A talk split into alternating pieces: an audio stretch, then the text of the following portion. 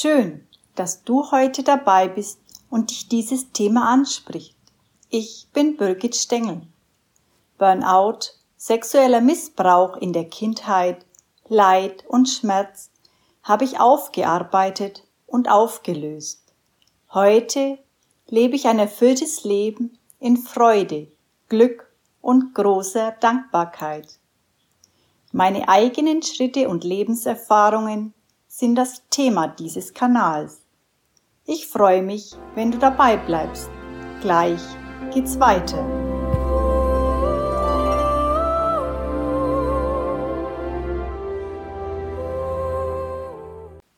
Zu dieser Zeit war ich für ein einwöchiges Seminar auf der griechischen Insel Lesbos.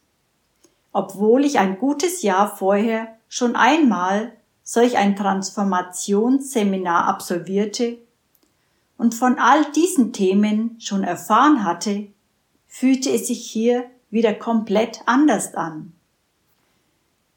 Auf der einen Seite war ich mittlerweile körperlich wesentlich stabiler als im vergangenen Jahr, auf der anderen Seite hatte ich mich schon intensiv mit den Inhalten der einzelnen Vorträge auseinandergesetzt.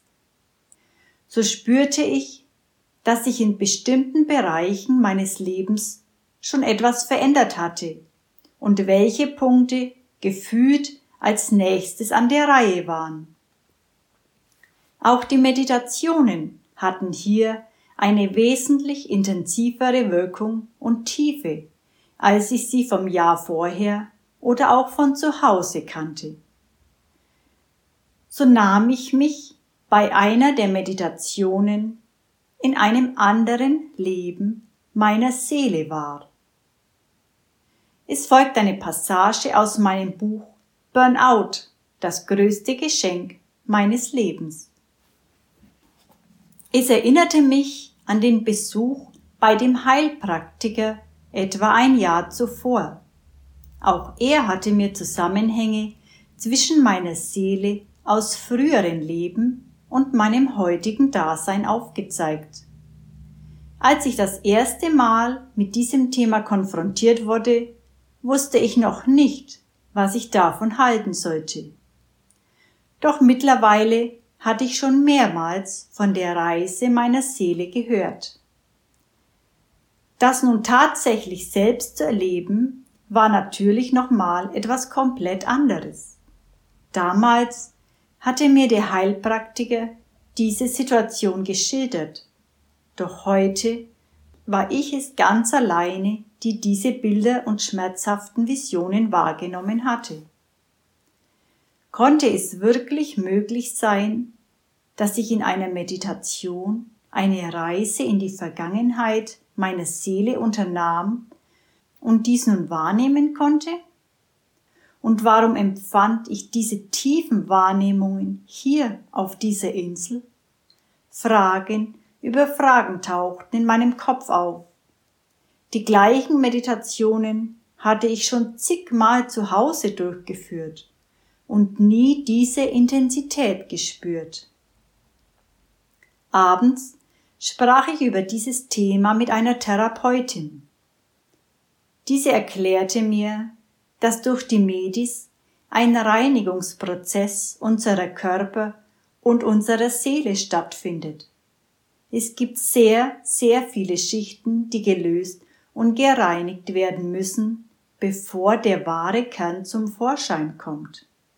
Sind wir dort angelangt, haben wir unser wahres Sein entdeckt.